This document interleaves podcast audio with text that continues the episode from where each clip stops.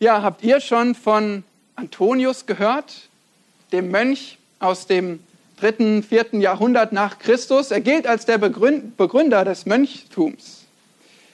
In einer Zeit, als die Kirche immer mehr verweltlicht war, da verkaufte er alles, was er hatte, gab sein Geld den Armen und lebte in Einsamkeit. Ja, dieser Antonius, wisst ihr, wo der lebte? In einem Felsenloch, das sonst als Grabkammer verwendet wurde. Danach zog er um, aber ohne Umzugswagen und viele Helfer für die Möbel, denn er hatte keine. Er zog in ein Kastell, eine verlassene Festung am Rande der Wüste. Antonius wechselte niemals seine Weste. Und Antonius wusch sich nie die Füße.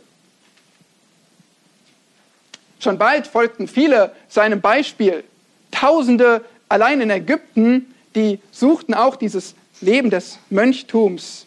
Ihr Ziel war eine Flucht hinaus aus der Welt, in die Abgeschiedenheit und ins Gebet. Sie suchten das echte Leben, frei vom Überfluss und vom Reichtum, ja auch von der Unmoral dieser Welt. Ihr Ziel war auch, den Geist aus dem Gefängnis des Körpers zu befreien, in unserer sündigen Welt, mit unserem sündigen Fleisch frei zu werden, geprägt von einem dualistischen Gedenken, wo die Materie und der Körper böse ist und der Geist, das Innere, gut ist.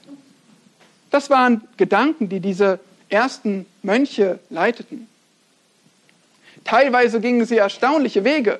Habt ihr schon gehört von Simeon, dem Säulenheiligen?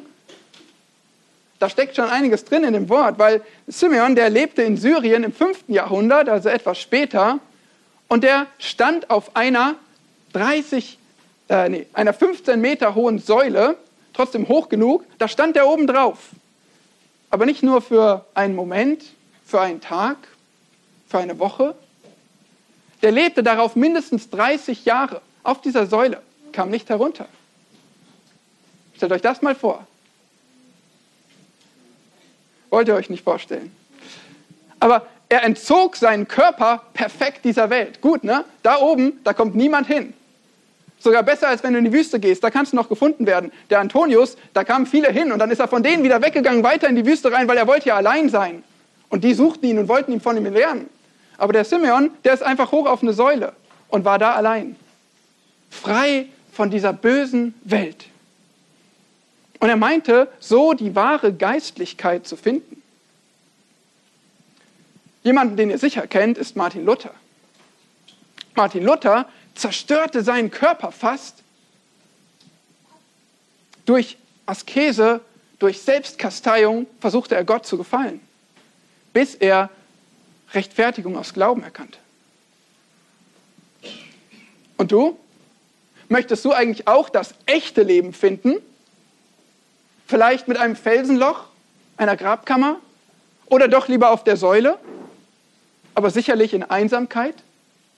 Findest du da das echte Leben? Oder wie stellst du das an?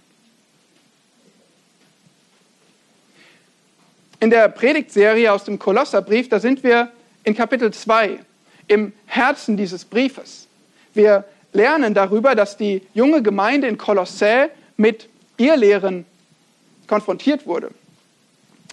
Irrlehren, die eins gemeinsam hatten. Sie wollten wegziehen vom Herrn Jesus Christus menschliche Weisheit, Traditionen, Gesetzlichkeit, mystische Erfahrungen, was auch immer. Aber es sollte wegziehen von Christus. Es war, Vers 8, nicht Christus gemäß. Und deshalb schreibt Paulus den Kolosserbrief. Er möchte warnen gegen alles, was von Christus wegziehen will. Sein Argument ist ziemlich einfach. Er sagt, weil Christus vollkommen ist, er euer vollkommener Retter ist und ihr in ihm alle Fülle habt, was sucht ihr noch woanders? Was sucht ihr in Felsenlöchern und auf Säulen, wenn ihr in Christus alle Fülle habt? Wir sind in den letzten Versen dieses Kapitels angekommen, also Kapitel 2 am Ende. in den Versen 16 bis 23. Und da haben wir uns letzte Woche den ersten Teil angeschaut, Verse 16 bis 19. Da haben wir zwei Warnungen vor der Religion falscher Lehrer gesehen. Die erste Warnung war in Vers 16 und 17. Lass dich nicht verurteilen aufgrund, wisst ihr es noch? Aufgrund des Gesetzes Israels. Und dann in Vers 18 und 19 haben wir gesehen, lass dich nicht verdammen aufgrund mystischer Erfahrungen, irgendwelche spirituelle Erfahrungen. Und heute kommen wir in Versen 20 bis 23 zur dritten Warnung in diesem Text. Und die lautet, lass dich nicht versklaven durch menschliche Satzungen. Lasst uns, damit wir den Kontext gut verstehen, nochmal diesen ganzen Abschnitt zusammen lesen und uns dann später auf die letzten Verse konzentrieren. Also, wir beginnen zu lesen in Kolosser 2, Vers 16. So lasst euch von niemand richten wegen Speise oder Trank oder wegen bestimmter Feiertage oder Neumondfeste oder Sabbate, die doch nur ein Schatten der Dinge sind, die kommen sollen, wovon aber der Christus das Wesen hat. Lasst nicht zu, dass euch irgendjemand um den Kampfpreis bringt, indem er sich in Demut und Verehrung von Engeln gefällt und sich in Sachen einlässt, die er gesehen hat, wobei er ohne Grund aufgeblasen ist von seiner fleischlichen Gesinnung und nicht festhält an dem Haupt, von dem aus der ganze Leib durch die Gelenke und Bänder unterstützt und zusammengehalten heranwächst in dem von Gott gewirkten Wachstum. Vers 20. Wenn ihr nun mit Christus den Grundsätzen der Welt gestorben seid, weshalb lasst ihr euch Satzungen auferlegen, als ob ihr noch in der Welt lebtet? Rühre das nicht an, koste jenes nicht, betaste dies nicht. Was doch alles durch den Gebrauch der Vernichtung anheimfällt. Gebote nach den Weisungen und Lehren der Menschen, die freilich einen Schein von Weisheit haben, in selbstgewähltem Gottesdienst und Demut und Kasteiung des Leibes und doch wertlos sind und zur Befriedigung des Fleisches dienen. Ja, das ist unser Text für heute, beziehungsweise die letzten vier Verse, da konzentrieren wir uns drauf. Und wir sehen in diesem Text, wie wir schon letzte Woche angesprochen haben, allerlei Warnungen. Vers 16, lasst euch nicht. Vers 18, lasst nicht zu. Und nun in Vers 20, da geht die Warnung ein bisschen anders. Da heißt es, wenn ihr nun, weshalb, warum? Wenn das gegeben ist, wenn das so ist, warum lasst ihr euch noch Satzungen auferlegen? Das ist diese Warnung in unserem Text heute.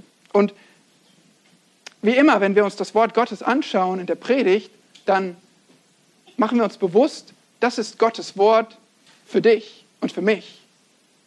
Diese, diese Predigt, dieses Wort Gottes, das ist zu uns gesprochen. Es geht um uns. Es geht nicht um die Kolosser, wenn du hier sitzt und zuhörst. Es geht heute für uns darum, wenn du glaubst, dass Jesus Christus dein Retter ist von Sünden. Ist das so? Wenn das so ist, weshalb lässt du dich dann erneut zum Sklaven machen? Durch selbstgewählten Gottesdienst, durch scheinbar fromme Regeln, durch Gesetzlichkeit? Oder forderst du sogar von anderen, sich menschlichen Regeln zu unterwerfen?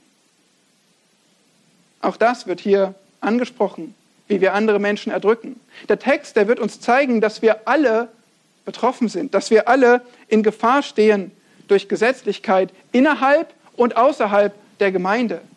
Und deshalb ist die Predigt heute für uns. Hört die dritte Warnung vor der Religion falscher Lehrer, damit du an Christus festhältst. Höre die dritte Warnung vor der Religion falscher Lehrer, damit du an Christus festhältst. Lass dich nicht versklaven durch menschliche Satzungen. Vers 20 beginnt also mit den Worten, schaut in euren Text, wenn ihr ihn vor euch habt, Vers 20, wenn ihr nun mit Christus den Grundsätzen der Welt gestorben seid. Nun, wir achten auf jedes Wort und versuchen zu verstehen, was wird hier eigentlich gesagt. Wenn der Text losgeht mit wenn, dann wird hier irgendeine Vorbedingung uns gezeigt, auf die wir achten sollten. Und dieses wenn hier, das ist kein falls, weil so können wir das wenn auch verwenden, sondern das ist eher ein da, weil das so ist. Also weil ihr mit Christus den Grundsätzen der Welt gestorben seid. Weil das so ist, liebe Kolosser und liebe Gnadengemeinde. Dazu gehen wir kurz zurück zu Vers 12 in demselben Kapitel. Da heißt es nämlich, Kolosser 2,12, da ihr mit ihm begraben seid in der Taufe. Und das haben wir uns angeschaut. Es geht hier um Identifikation. Weil warst du wirklich mit Christus im Grab damals? Warst du dabei? Nicht körperlich, nicht zeitlich. Aber es geht um Identifikation. Als Christus am Kreuz hing und als Christus ins Grab gelegt wurde, da warst du dabei, wenn du an ihn glaubst. Als Gläubiger mit ihm verbunden. Und deshalb bist du mit Christus gestorben. Geistlich bist du mit ihm gestorben. Christus ist für deine Sünde am Kreuz gestorben. Deshalb warst du dabei, weil deine Sünde wurde beglichen. Und du bist mit Christus verbunden, wenn du an ihn glaubst. Nun, ihr werdet sagen, hier heißt es aber, ihr seid mit Christus den Grundsätzen der Welt gestorben. Grundsätzen der Welt. Erinnert ihr euch, was das bedeutet? liegt schon ein paar Wochen zurück, da haben wir es uns angeschaut in Kapitel 2, Vers 8. Da kommt dieser Begriff auch vor und wir finden ihn nicht häufig in der Bibel. 2, Vers 8, da steht auch die Grundsätze der Welt. Und dort haben wir es uns angeschaut und die, das beste Verständnis ist wohl, dass es sich hier um weltliche Religion, weltliche Regeln, Regeln von menschlicher Religion handelt. Und dieser menschlichen Religion, die aus eigener Kraft und aus meinen Werken versucht, zu Gott zu kommen, den seid ihr gestorben mit Christus. Weil ihr, wenn ihr an Christus glaubt, dann bekennt ihr, ich bin mit Christus gestorben und in ihm errettet und ich brauche nicht die menschlichen religiösen Wege zu Gott. Versteht ihr, das ist hier der Punkt. Ihr seid also mit Christus der Religion dieser Welt gestorben, wenn ihr euch allein auf ihn stützt. Und weil das so ist, weil das so ist, weshalb lasst ihr euch Satzungen auferlegen, als ob ihr noch in der Welt lebtet. Die Kolosser waren also in der Gefahr, eine Rolle rückwärts zu machen. Sie waren mit Christus gestorben und der Tod, der trennt ja von etwas. Wir sind schon getrennt von der Religion der Welt. Wir haben eigentlich nichts mehr damit zu tun, durch irgendwelche eigenen Wege zu Gott zu kommen. Aber jetzt machen wir eine Rolle rückwärts und stellen uns doch wieder unter die Regeln der Menschen. Versteht ihr? Das war hier das Problem. Wir lassen uns doch wieder Satzungen auferlegen. Paulus wählt hier eine Frage. Er sagt, wenn das so ist, weshalb, warum um alles in der Welt, wie könnt ihr nur euch wieder Satzungen auferlegen lassen? Gebote, Gesetze der Religionen, das sind diese Satzungen. Für die Kolosser hatten wir uns angeschaut, da gab es vor allem jüdischen Einfluss hinter diesen Geboten, aber auch einigen heidnischen Einfluss und all das versuchte sie von Christus wegzuziehen. Letztes Mal hatten wir noch die Mystik gesehen, höhere Erfahrungen, von denen Leute erzählten.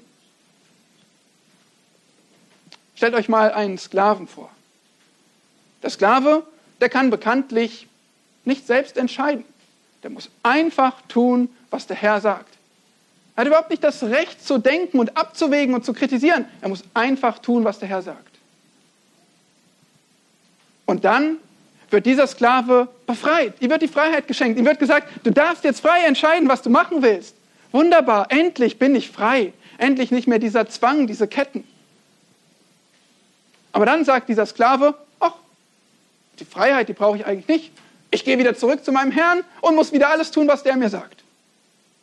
Hä? Wer würde denn das machen? Würdest du das machen? Befreit als Sklave und dann gehst du wieder zurück in die Sklaverei und sagst, ich will doch keinen eigenen Willen, ich mache immer, was mir gesagt wird. Paulus sagt, seid ihr verrückt? Wie kommt ihr auf so eine Idee? Von Christus befreit worden und wieder zurück in die Sklaverei? Das ergibt doch keinen Sinn. In Jesus Christus sind wir der Welt und ihren religiösen Bemühungen gestorben.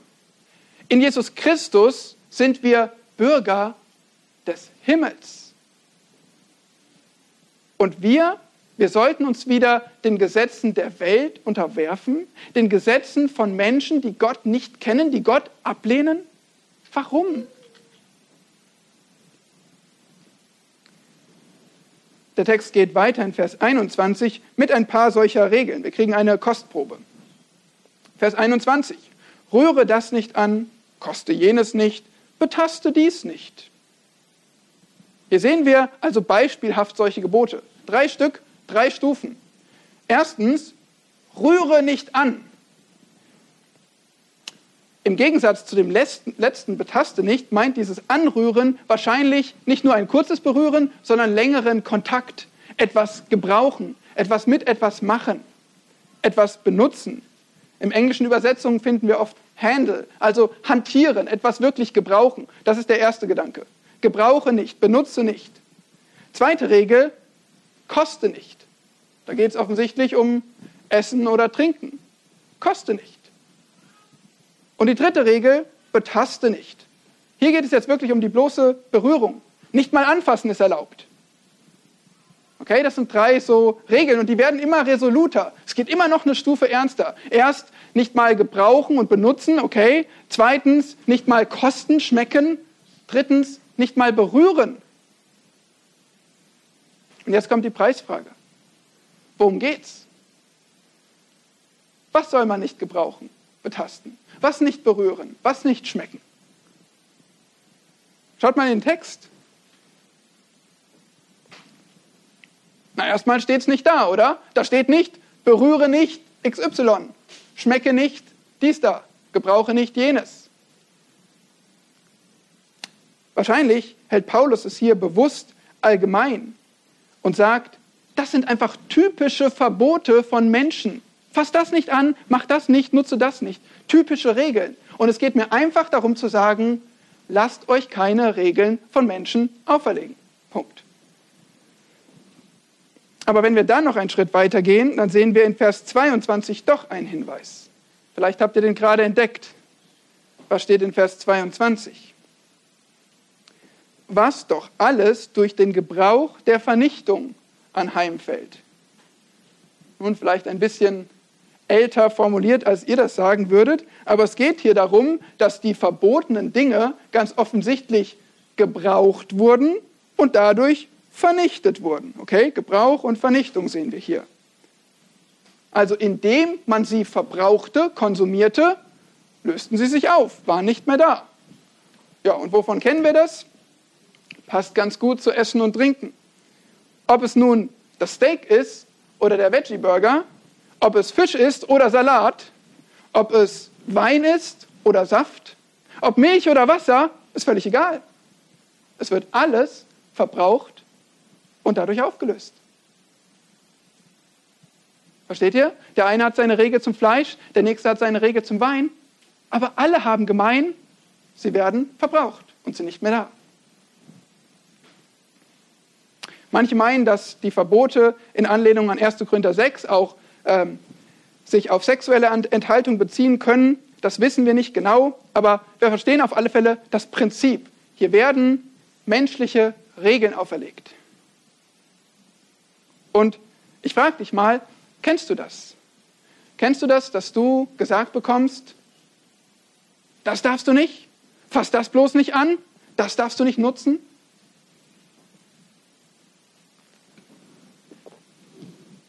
Viele behaupten, dass Christen arm sein müssen. Man sagt, Armut sei ein Mittel, geistlich zu sein, oder? Unser Spurgeon ist genial und ich habe mal wieder ein Zitat von ihm für euch. Spurgeon fuhr nämlich mal in der ersten Klasse in der Bahn. Und da sagte jemand zu ihm, Zitat, Herr Spurgeon, ich reise in der dritten Klasse und ich schütze das Geld des Herrn. Wow, ganz schön geistlich. Und was sagte Spurgeon? Zitat, machen Sie das nur. Ich reise erste Klasse und schütze den Diener des Herrn. Manche versuchen uns tatsächlich einzureden, beim Glauben, da geht es vor allem um Entzug, jeglichen Genuss beenden. Weder Essen, noch Trinken, noch Lachen, noch Entspannen, noch Sex. Alles, was Genuss ist, weg damit. Das christliche Leben, das muss so sein, wie wir es bei Antonius und bei Simeon gesehen haben. Oder? Aber Moment mal, wer ist eigentlich der Schöpfer von Genuss und von Freude, von Lachen und von Ruhe? Wer hat das gemacht?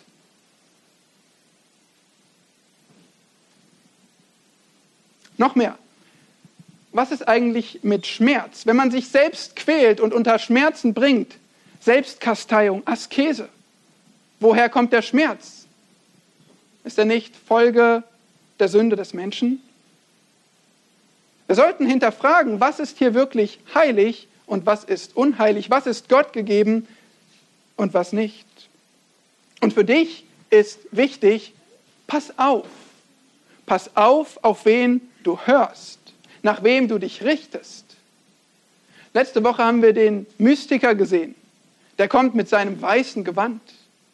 Ein wunderbares, höheres Wesen. So gibt er vor, der Supergeistliche. Heute sehen wir den Asketen der kommt nicht mit weißem Gewand, sondern mit schwarzer Kutte. Und wir befassen uns mit dem Gesetzlichen. Was trägt der für Kleidung? Vor allem trägt er Kleidung nach Vorschrift. Sie alle haben gemein, dass sie Vorschriften machen, menschliche Vorschriften. Und sie wollen, dass du dich danach richtest. Paulus betont hier die Sinnlosigkeit der Religion der Menschen. Paulus sagte hier, also das haben wir uns gerade angeschaut, erstens, menschliche Religion beschäftigt sich nur mit vergänglichen Dingen. Sie setzt ihre Regeln auf Sachen, die doch verbraucht werden. Die kommen alle auf den menschlichen Kompost. Das ist menschliche Religion. Und zweitens sagt Paulus, es ist auch sinnlos, sich nach diesen Regeln zu richten, weil sie den Ursprung im Menschen haben. Schaut weiter in euren Text, Vers 22 am Ende, nach den Weisungen und Lehren der Menschen. Weisungen sind ähm, allgemein zu verstehen, Anleitungen, Anweisungen und die Lehren oder Gebote, das sind dann eher konkrete Regeln, Gesetze, nach denen man sich ganz genau richten soll. Aber das Wichtigste hier ist, von wem kommen diese Weisungen und Lehren? Wer ist der Urheber dieser Weisungen und Lehren? Was lesen wir? Des, des Menschen. Das ist ganz wichtig. Es sind Weisungen und Lehren des Menschen. Wir haben schon in Vers 8 gesehen, in Kolosser 2, da haben wir von der Überlieferung, der Tradition der Menschen gelesen. Die Irrlehrer die falschen Lehrer, ihre Lehren, die waren dadurch gekennzeichnet, dass sie von Menschen kommen. Menschen haben sie sich ausgedacht. Das müsst ihr verstehen. Es sind Lehren der Menschen. Es ist Überlieferung der Menschen. Und wenn nun Menschen so als der Ursprung dieser Regeln betont werden, dann lasst uns doch mal fragen, von wem kommt eigentlich die Wahrheit? Wer gibt eigentlich die Wahrheit? Von wem kommt eigentlich alle Weisheit? Ja, wieder so eine leichte Frage. Gut, wenn du die Antwort weißt. Ja, Gott ist die Wahrheit. Sagt der Herr nicht, ich bin der Weg und die Wahrheit und das Leben? Sagt er nicht, dein Wort ist Wahrheit, heilige uns durch die Wahrheit? Oh doch, das sagt er. Gott ist Wahrheit und sein Wort ist Wahrheit. Und deswegen müssen bei euch alle Alarmglocken läuten, wenn ihr lest, es sind Gebote, Weisungen, Lehren der Menschen.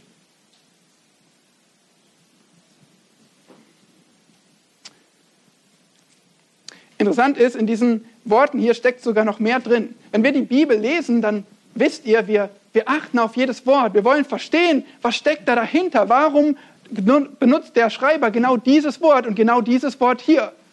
Und jetzt kommt mal mit auf eine kleine Entdeckungsreise.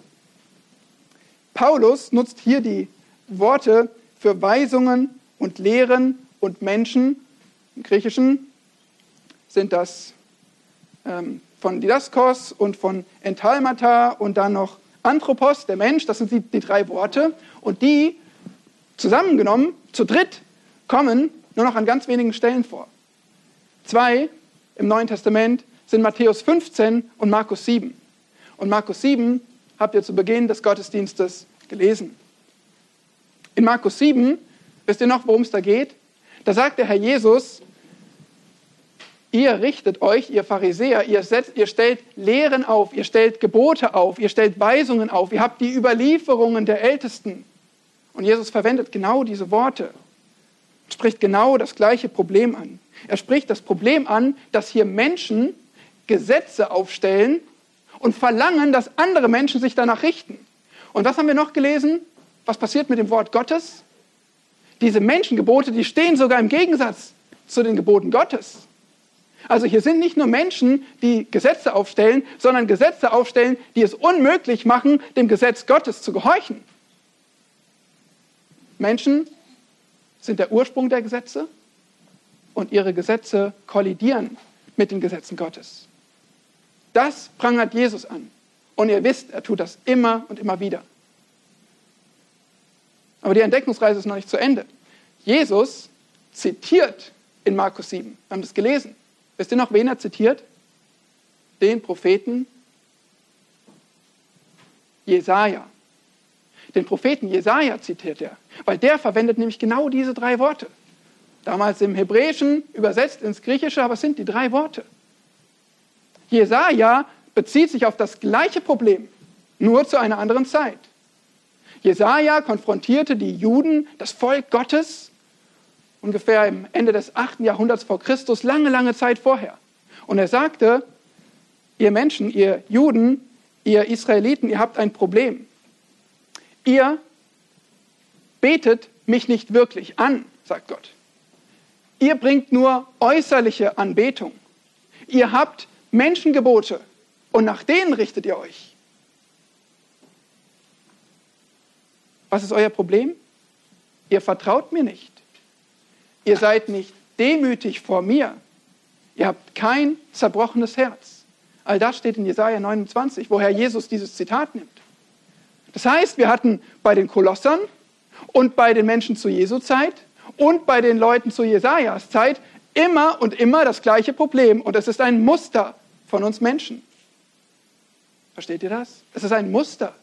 Wir alle stehen in derselben Gefahr. Und die ist Menschengebote aufstellen. Religion, menschliche Religion, die kollidiert mit dem Wort Gottes. Und genau das bewirkt dieser, diese Kette von Zitaten und von Bezügen in der Schrift, dass wir verstehen, es ist nicht nur Paulus kommt hier und sagt, Leute, bitte nicht auf Menschen hören, sondern auf Gott, sondern Paulus sagt, genau das hat Jesus gesagt, genau das hat Jesaja gesagt. Es ist unser Problem als Menschen und ihr Kolosser und ihr Gnadengemeinde, ihr müsst deshalb umso mehr auf diese Warnung hören.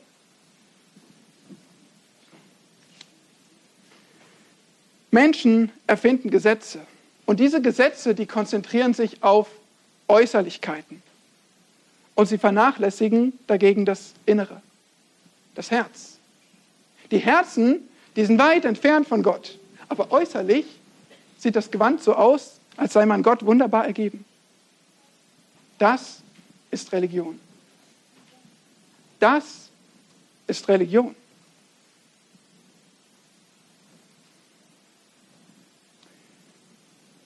Im letzten Vers von unserem Text, Vers 23, da lesen wir, diese Gebote, die haben freilich einen Schein von Weisheit. Das haben wir schon bei Jesus und bei Jesaja gesehen. Diese Menschengebote, die wirken weise. Die Pharisäer haben sich ja damit geschmückt. Die haben ja gesagt, wir sind so toll, weil wir das alles einhalten, oder? War es nicht so? Die waren die Elite. Alle haben zu ihnen aufgeschaut. Die waren nicht die Bösen, die mit ihren Menschengeboten kamen, sondern alle haben gesagt, oh, ist der heilig. Der ist wirklich gut. Der hält so treu alle Regeln ein. Wow. Und die Pharisäer, die sagten, ja, ich bin geistlicher als du, ganz eindeutig.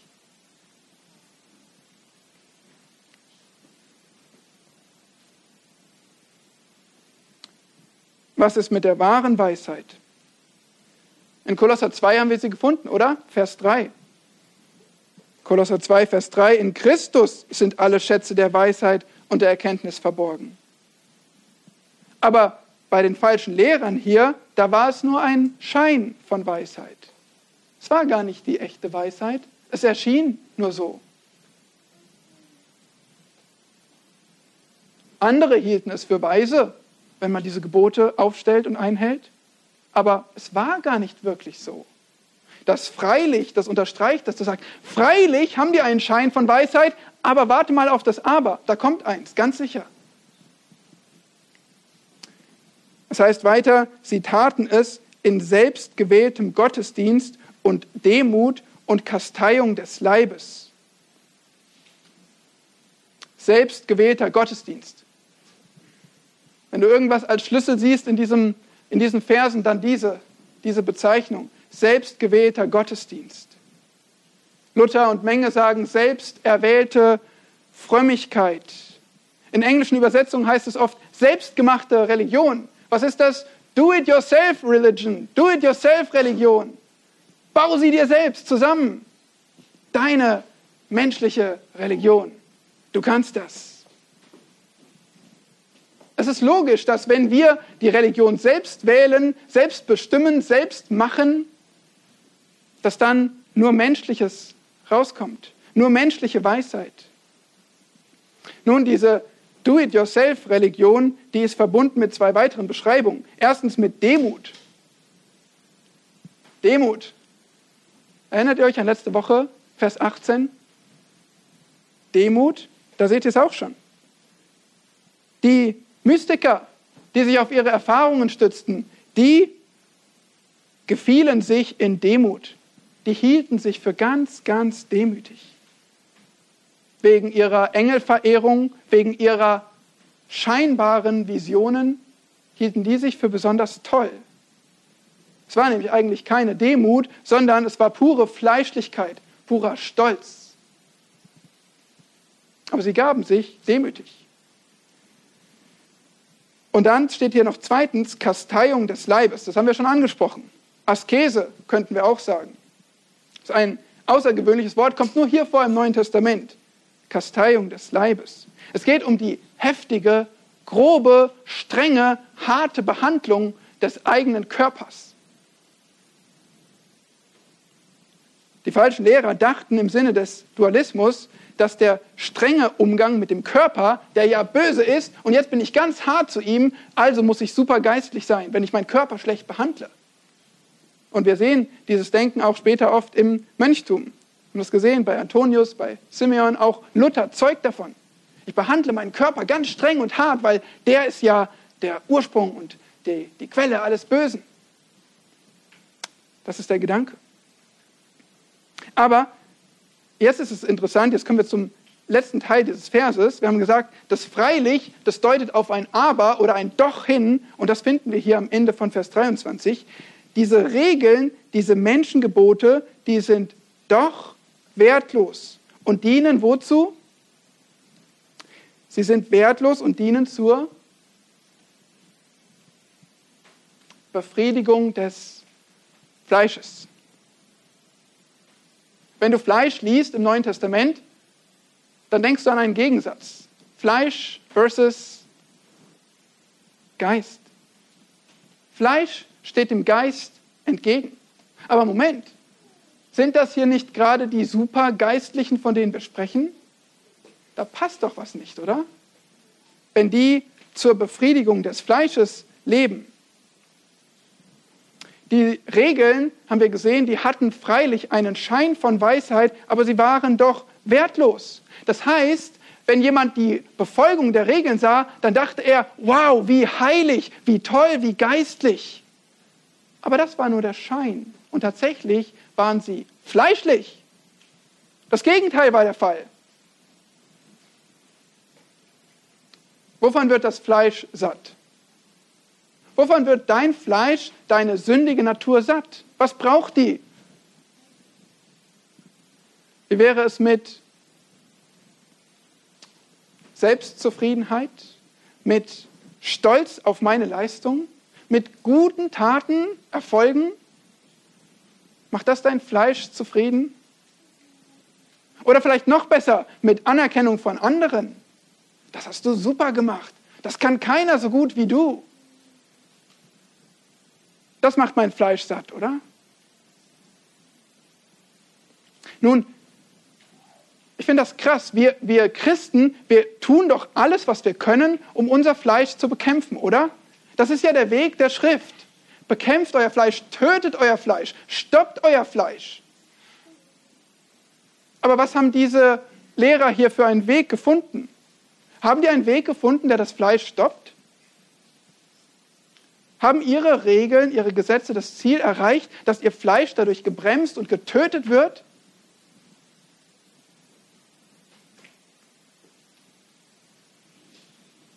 Ja, nein? Nein, überhaupt nicht, oder? Es diente ja zur Befriedigung des Fleisches. Das ist doch verrückt. Für uns Menschen erscheint es so beachtlich, was jemand leisten kann, wie selbstdiszipliniert er ist. Was, du, du gibst dein ganzes Geld den Armen, du schläfst auf dem Boden, du hast nur noch zwei Paar Kleider, Kleider du fährst nicht in Urlaub, du fastest jeden zweiten Tag. Wow, du bist geistlich, du bist toll. Ich wäre gern so wie du.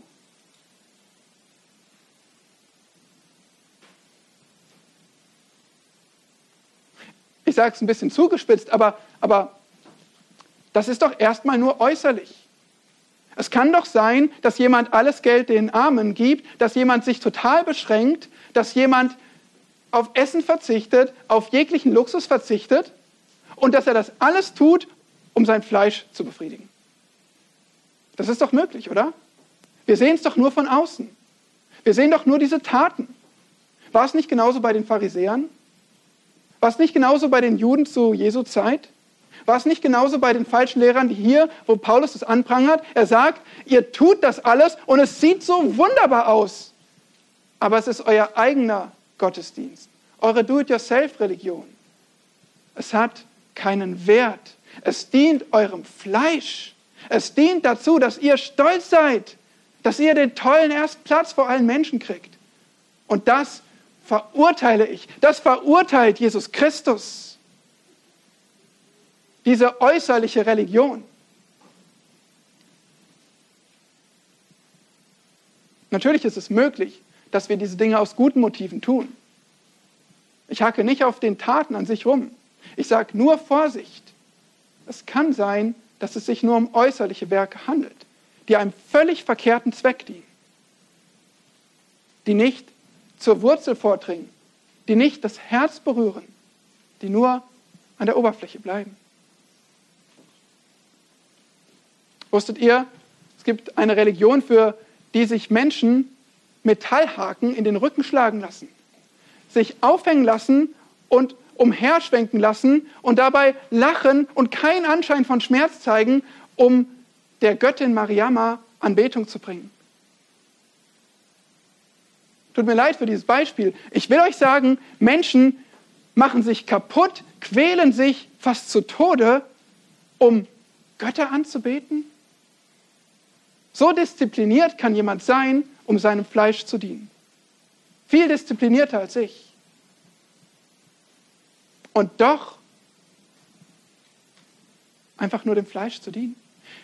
Jemand kann sich vielleicht einen Metallhaken in den Rücken rammen lassen, aber wie sehr würde dieser jemand auch seine sündigen Gedanken abtöten.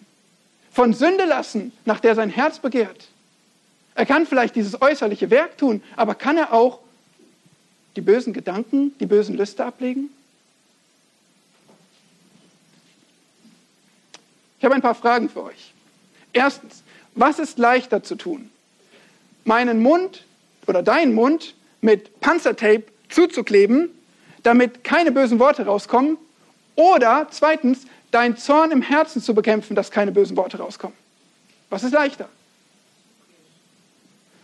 Zweitens, was ist leichter? Ein Kopftuch im Gottesdienst anziehen oder im Alltag dich deinem launischen, törichten, unbedachten Mann unterzuordnen?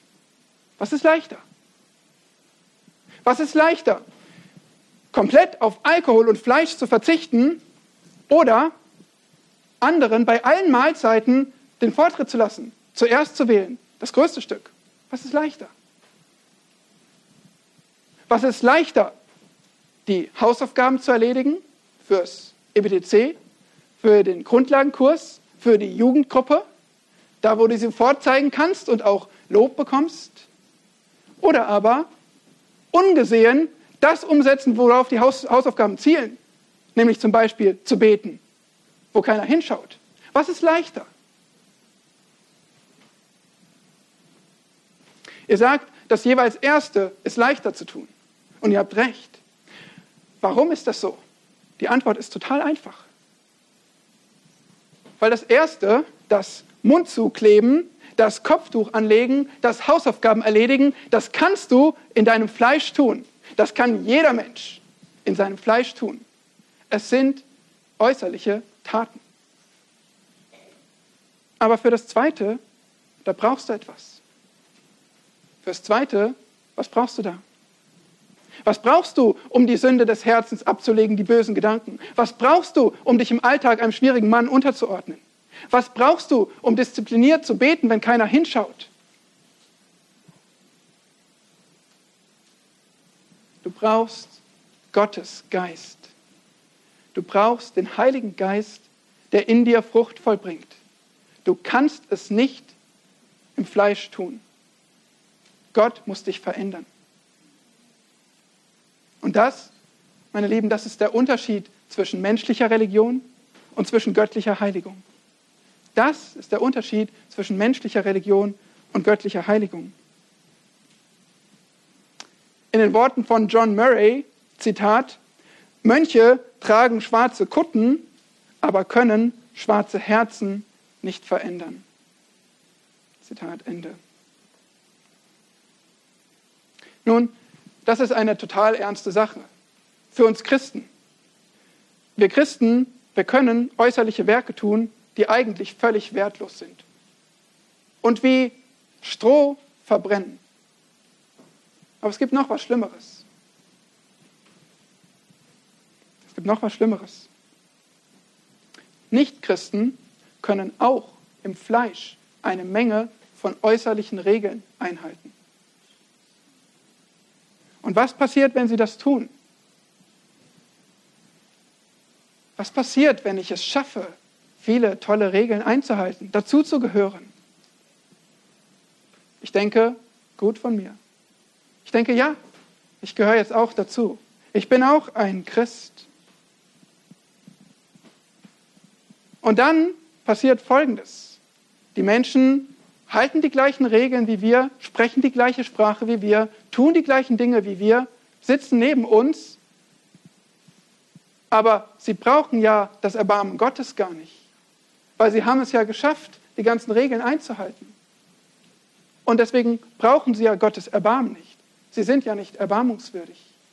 Und so schaffen es diese äußerlichen Werke, die so diszipliniert aussehen können, so geistlich, schaffen es sogar, den einzigen Rettungsanker wegzuschmeißen, die einzige Hoffnung zu zerstören, weil der Mensch trainiert wird, sich für gut zu halten und Jesus Christus nicht zu brauchen. Und das erleben wir in der Religion unserer Zeit. Das erleben wir in der Religion in unserem Land. Das erleben wir bei Millionen, die Christen heißen, aber nur dem äußerlichen Gewand entsprechen.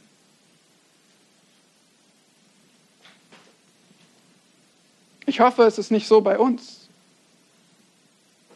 Oder gibt es hier Kinder, die brav sind und die gute Schüler sind und die sich alle Mühe geben, es den Eltern recht zu machen und die schon fleißig helfen in der Gemeinde. Und dann denke ich doch als Kind, ich gehöre dazu. Ich, ich brauche doch keine Erlösung. Ich bin doch schon immer dabei in der Gemeinde. Oder gibt es vielleicht unter uns Erwachsene, die auch treu zum Gottesdienst kommen, die auch die Lieder mitsingen und lernen, die auch eine Bibel auf ihrem Schoß haben, die gerne und großzügig geben? Aber all das tun, das sagt gar nichts aus. Und ich muss es so ernst sagen, weil es ist möglich, dass wir uns selbst täuschen, dass wir getäuscht werden durch irgendeine äußerliche Konformität. Alle unsere Werke vor Gott sind wie dreckige Lumpen. Er kann damit nichts anfangen. Es bewirkt nicht Wohlwollen bei Gott, was wir für ihn tun. Wir können Gott nicht gefallen. Wir können nicht das Fleisch aus uns heraus besiegen. Wir können es einfach nicht. Die Bibel ist glasklar darüber. Und deswegen musst du dein ganzes Vertrauen auf Jesus Christus stecken, äh, stellen.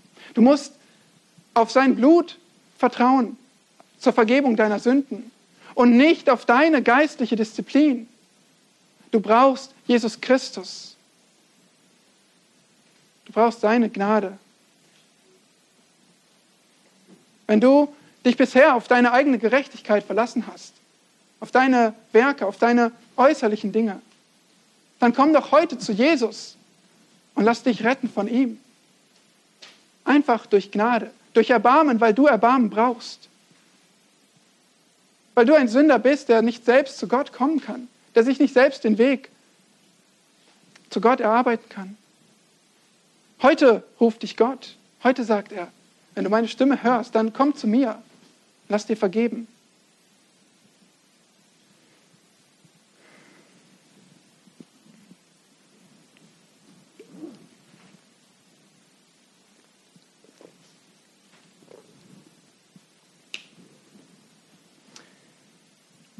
Wir haben jetzt heute eine dritte Warnung vor der Religion falscher Lehrer gehört. Lass dich nicht versklaven durch menschliche Satzungen. Du bist von Jesus Christus befreit von aller menschlichen Religion. Und deshalb werde bitte nicht wieder Sklave. Das ist sinnlos.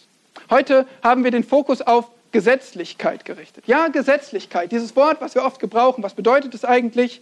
Gesetzlichkeit ist die Religion menschlicher Errungenschaften, ist Verhalten zu fordern, was über die Bibel hinausgeht, was nicht hier drin steht.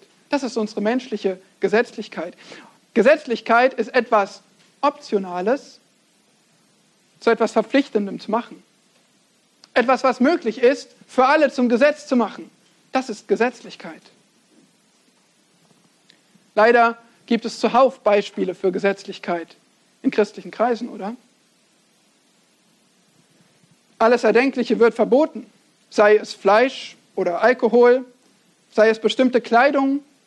Aber es werden auch Dinge verboten wie Oreo-Kekse oder Versicherungen, Brillen und Kontaktlinsen. Es werden bestimmte Buchläden verboten, Dating von Menschen verschiedener Hautfarben, Sex außer zur Fortpflanzung, Verhütungsmittel. Sogar wie jemand sagte, verbieten einige, dass ein Christ Anwalt wird, damit er nämlich nicht Schwüre vor Gericht leisten muss. Vielleicht aber auch, damit kein Christ solch gesetzliche Gemeinden verklagen kann. Gesetzlichkeit verbreitet. Aber bevor wir über andere lachen und sagen, wie kann man nur Kontaktlinsen verbieten, lasst uns mal auf uns schauen. Gesetzlichkeit. Es ist nämlich keine Predigt für die Irrlehrer oder für die anderen da draußen, sondern es ist eine Predigt für mich und dich. Impfungen. Jeder muss oder niemand darf. Welche Medien man liest. Welche Parteien man wählt. Wo steht das? Reisen, Flüge, Filme, Fernseher, die Größe des Flachbildschirms, WhatsApp-Nutzung. Oder zu welchen Zeiten und wie schnell man darauf reagiert? Oder welcher Messenger überhaupt verwendet wird. Schlagzeug, Haushaltsführung, Kindererziehung, Umgang mit Krankheit und Anwesenheit bei Gemeindetreffen, Verhalten in Freundschafts- und Verlobungszeit. Oh ja, wir sind gut darin, Gesetze zu machen. Und wo stehen sie?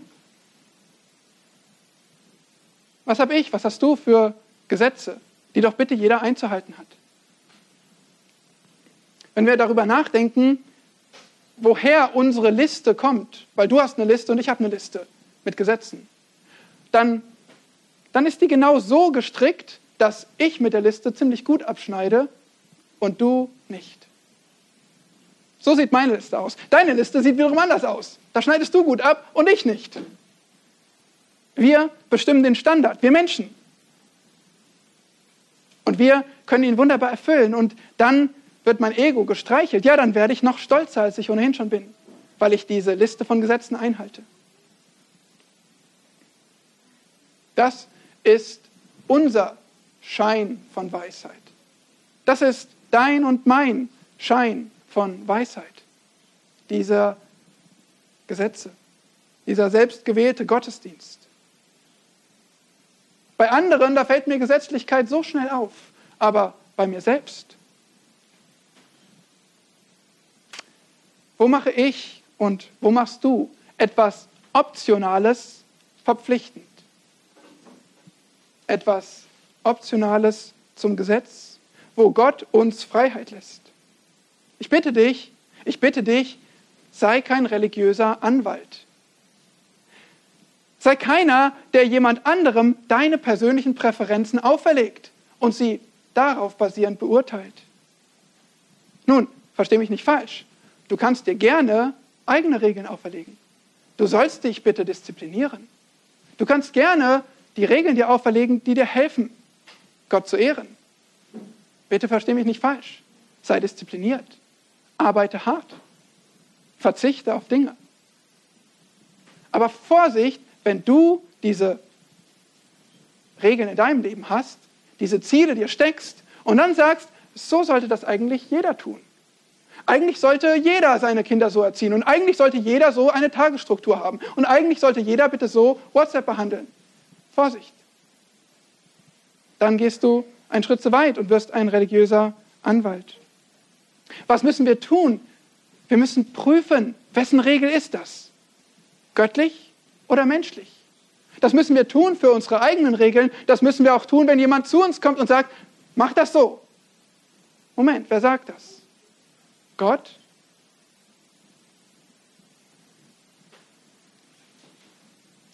Oder anders gesagt, liebe Gnadengemeinde, sei und werde bitte Gnadengemeinde. Lasst uns gnädig sein im Umgang und nicht hart und streng.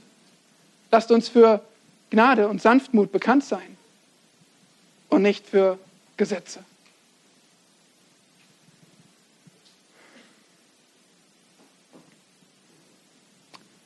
Wir möchten, dass jeder hier reinpasst. Wir möchten, dass jeder sich willkommen fühlt. Was ich nicht sage, ist, dass wir das auf Kosten der Wahrheit machen. Wir vergessen nicht, was Gott hier geschrieben hat. Überall, wo Gott streng ist, sind auch wir streng. Außerdem wollen wir nicht so bleiben, wie wir sind. Wir kommen hierher, wir gehören zur Gemeinde Gottes und wir wollen nicht so bleiben, wie wir sind. Nein, ich möchte disziplinierter sein. Ich möchte mich nach Heiligung ausstrecken. Ich möchte mehr auf Sachen verzichten und meinen Bruder und meine Schwester höher achten. Auf alle Fälle. So wollen wir leben. Aber es soll deutlich werden, das hier ist eine übernatürliche Einheit von Menschen, die Gott zusammengebracht hat. Das sind Menschen, die Gott erkauft hat mit seinem Blut. Und sie gehören zusammen, egal ob der eine die Regeln des anderen einhält. Nein, sondern alle sammeln wir uns um Jesus Christus und wollen ihm gehorchen. Der Kolosserbrief, der zeigt uns Jesus Christus in seiner Herrlichkeit. Er zeigt uns die Bedeutung für uns als Christen. Er zeigt uns, dass es einen Gegenpol gibt zu allen Versuchungen und Verführungen der menschlichen Religion. Und das ist an Christus festhalten. Insofern ist es wiederum sehr einfach, was du tun musst und was du mitnehmen musst. Halte fest an Jesus Christus und lass dich nicht wegziehen von ihm durch menschliche Regeln. So hast du einen ganz einfachen Schlüssel, wenn du prüfst, ist das eine gute Regel oder nicht? Ist das eine Gott wohlgefällige Regel oder nicht? Du prüfst einfach, zieht es mich weg von Jesus Christus oder zieht es mich zu ihm hin? Ist dieser Rat oder diese Empfehlung oder diese ziemlich strenge Empfehlung, die mir meine Schwester oder mein Bruder dort gibt, zieht mich das hin zu Jesus Christus oder zieht es mich weg von ihm? Prüfe auf diese Weise. Christus hat uns zur Freiheit erlöst. Und nochmal, es gibt kein dritte Mose des Neuen Testaments. Christus hat uns zur Freiheit gelöst und äh, erlöst und möchte, dass wir durch den Heiligen Geist beurteilen, in unserem Kontext, in unserem Land, in unserer Situation, dass wir in der Weisheit des Heiligen Geistes beurteilen, was ist Gott wohlgefällig und was nicht. Versteht ihr? So hat Gott uns alles an die Hand gegeben, wie wir in seinem Willen leben können, ohne Gesetzlichkeit. Regeln, Grenzen, geistliche Disziplin sind sehr, sehr wichtig für das christliche Leben. Bitte versteht das nicht falsch. Es ist meistens gut, auf etwas zu verzichten. Es ist gut, sich zurückzuhalten. Oft erfordert das christliche Leben Opfer und Selbstverleugnung. Das ist christliche Nachfolge. Aber es ist entscheidend, dass wir nicht etwas tun von außen gezwungen, sondern von innen motiviert. Nicht von Menschen geknechtet, sondern vom Geist geführt. Versteht ihr das? Und nicht, um die Ehre von den Menschen zu bekommen, sondern um die Ehre Gott zu geben. Und Christus sei die Ehre in der Gemeinde. Amen. Jesus Christus, wir danken dir für dein Wort, was uns Klarheit gibt in unserer Zeit, in unserem Leben, in der Gemeinde. Und wir danken dir, dass du uns deinen Geist gibst, der uns leitet, Gott wohlgefällig zu leben. Wir beten, dass wir auf diese Weise prüfen, was dir gefällt und dass wir gehorchen, dass wir uns disziplinieren zur Heiligung, aber dass wir nicht einander richten auf Basis unserer Maßstäbe und uns damit wegziehen von Christus und uns das Leben schwer machen. Du hast uns befreit und wir danken dir für deine Erlösung. Amen.